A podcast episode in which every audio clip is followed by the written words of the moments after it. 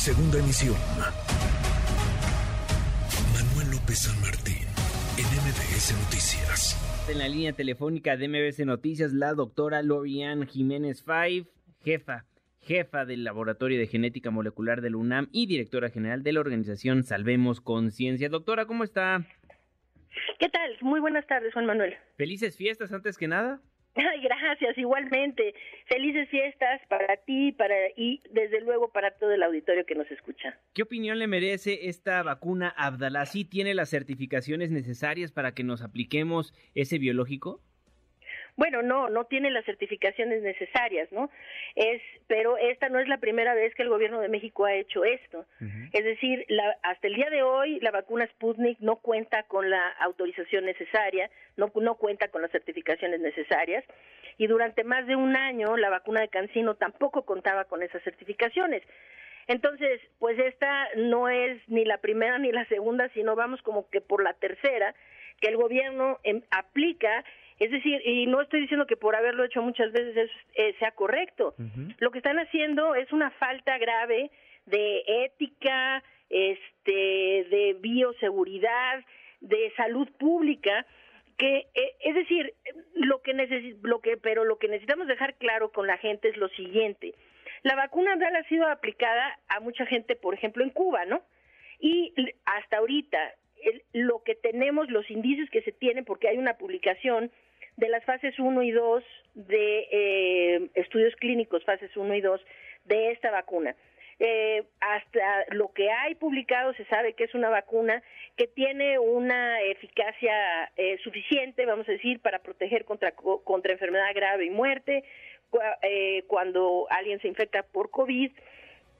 Pero esto está puesto en el contexto de primo vacunación y son tres dosis de primo vacunación.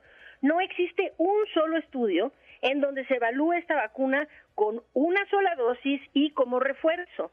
De tal suerte que pues la vacuna sí está eh, autorizada por la COFEPRIS, pero está autorizada para mayores de 18 años y como primo, como esquema principal de vacunación, es decir, ese esquema, como el esquema inicial de vacunación, que consiste para esta vacuna en tres dosis.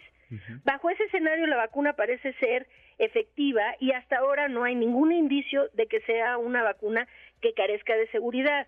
Es decir, la preocupación aquí, para decirlo en términos muy sencillos, no es necesariamente que la vacuna pueda causar efectos secundarios o pueda causar algún daño.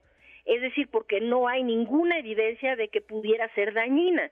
Lo que sí es que no hay tampoco ninguna evidencia de que pueda traer una protección, la protección que se busca, utilizándola de este modo que nunca ha sido evaluado, que es una sola dosis como refuerzo.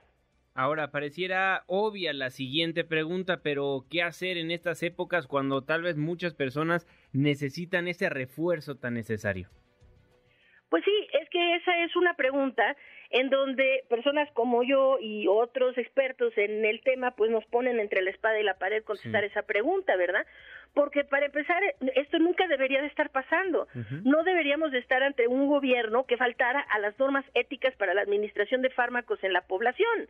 O sea, no deberíamos de estar en esta situación. Y entonces, pues preguntan, ¿y entonces qué hacemos? Bueno, lo primero es que sí existen vacunas que deberíamos de estar administrando a la población de forma activa y además urgente porque estamos en medio de un repunte.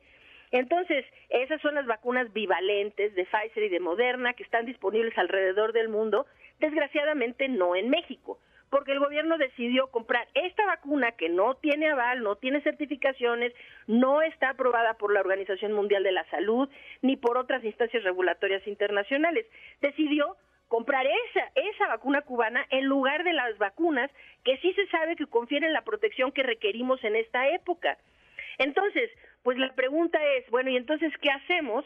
Pues, a ver, es, o sea, es una pregunta imposible de contestar, ¿sabe? Porque eh, la situación es, pues esta vacuna no se debería de estar aplicando por lo menos no para este propósito, no debería de estarse aplicando como un refuerzo cuando no sabemos que confiere la protección que estamos buscando que tenga. Entonces, Ahora preguntan, pues sí, pero pues necesitamos el refuerzo. Sí, la respuesta es sí.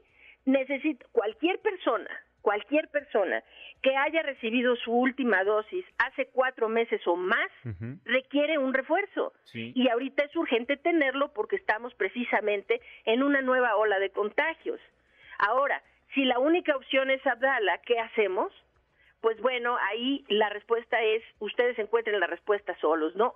O sea, es imposible que yo pueda recomendar que se apliquen una vacuna que no está avalada, para la cual no tenemos estudios, ¿sí? Pero sí dejar claro lo siguiente, no es que eh, la vacuna vaya a poner en riesgo su salud, lo que sí es que no queda claro que les vaya a dejar la protección que están buscando.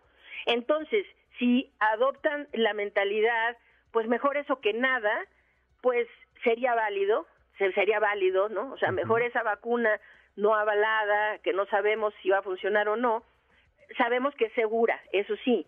Si hubiera un problema de seguridad, mi respuesta sería absolutamente no aplicarla, si hubiera dudas sobre su seguridad.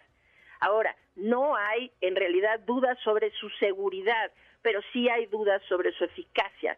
Entonces, pues eso va a ser cosa de cada quien que decidan si van a quererse aplicar esa vacuna o no. Y si se la aplican, saber que con la salvedad de que no tienen la certeza de que les vaya a conferir protección, de tal suerte que necesitan seguirse cuidando eh, como todo mundo, ¿no? para evitar los contagios en la medida de lo posible. Ahora, que le quede claro al auditorio que sí fue aprobada por la Comisión Federal para la Protección contra Riesgos Sanitarios, es decir, la COFEPRIS, pero no a nivel internacional, que es la certificación que nos da confianza de que nos va a ayudar, ¿no?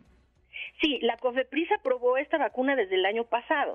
O sea, eh, esta vacuna está aprobada por la COFEPRIS desde el año pasado como dije al inicio de la entrevista, pero bajo el contexto, bajo el contexto de que es una vacuna que puede aplicarse a personas de 18, 19 años y más, ¿sí? Y como esquema primario, es decir, que tiene una eficacia adecuada, que es segura y que tiene una eficacia adecuada siempre y cuando se aplique como esquema primario de tres dosis. Entonces, está aprobada así la COFEPRIS no la tiene aprobada como refuerzo, de tal suerte que pues no sabemos por qué se está aplicando, eh, valga la redundancia, con esa aplicación, ¿verdad? o sea, es decir, con ese, con esa intención, con la intención de refuerzo. Este, no la COFEPRIS y no ninguna instancia internacional ha aprobado esta vacuna eh, con esa eh, con esa connotación como refuerzo monodosis. ¿Cómo ve la sexta ola en la República Mexicana? Tenemos que cuidarnos como siempre lo hemos hecho, ya dejando a un costado la aplicación de esta vacuna Abdalá en la capital del país. Debemos seguirnos cuidando, sí, sin duda, claro. Debemos seguirnos cuidando. Es indispensable en este momento, los contagios están aumentando y es imposible anticipar qué tan complicada o no va a ser esta nueva ola. Lo que sabemos es que los contagios aumentan y si la situación o en esta ocasión o en este invierno se vuelve particularmente delicada porque se tienen contagios no solo de COVID-19, sino también de influenza de forma muy importante y de, y de virus sincicial respiratorio. Es decir, hay una combinación de estos tres virus que están escalando de forma pues muy importante y para los tres las medidas preventivas son las mismas. Hay que utilizar cubrebocas de alto rendimiento, es decir, un cubrebocas de buena calidad, bien ceñido al, rostro, en todos los espacios públicos, en todos los espacios públicos, particularmente en aquellos que, eh, que estén mal ventilados, en donde haya poca ventilación. Y esto incluye, desde luego, y de forma primordial, el transporte público. Entonces, estas, las medidas preventivas son realmente muy sencillas de seguir y deben seguirse al pie de la letra para evitar los contagios en esta temporada y terminar haciendo de estas fiestas algo eh, eh, lo opuesto a, tiempos felices, ¿no? Es decir, necesitamos usar cubrebocas en todos los espacios públicos, ventilar los espacios cerrados, tratar de evitar espacios mal ventilados y evitar desde luego aglomeraciones. Bien. Pues muchísimas gracias, doctora. Le mando un fortísimo abrazo y aprovecho para hacer un comercial. Si no han leído Un daño irreparable o Las vidas que no contaron, por favor, cómprelo. Es del editorial Planeta, si no me falla la memoria, de la doctora Lorian Jiménez Five, quien nos hizo el favor de acompañarnos en este 23 de diciembre. Doctora, le mando un fortísimo abrazo. Muchísimas gracias. Muchísimas gracias a ti. Muy buen día. Muy buen día. Redes sociales para que siga en contacto: Twitter, Facebook y TikTok. M. López San Martín.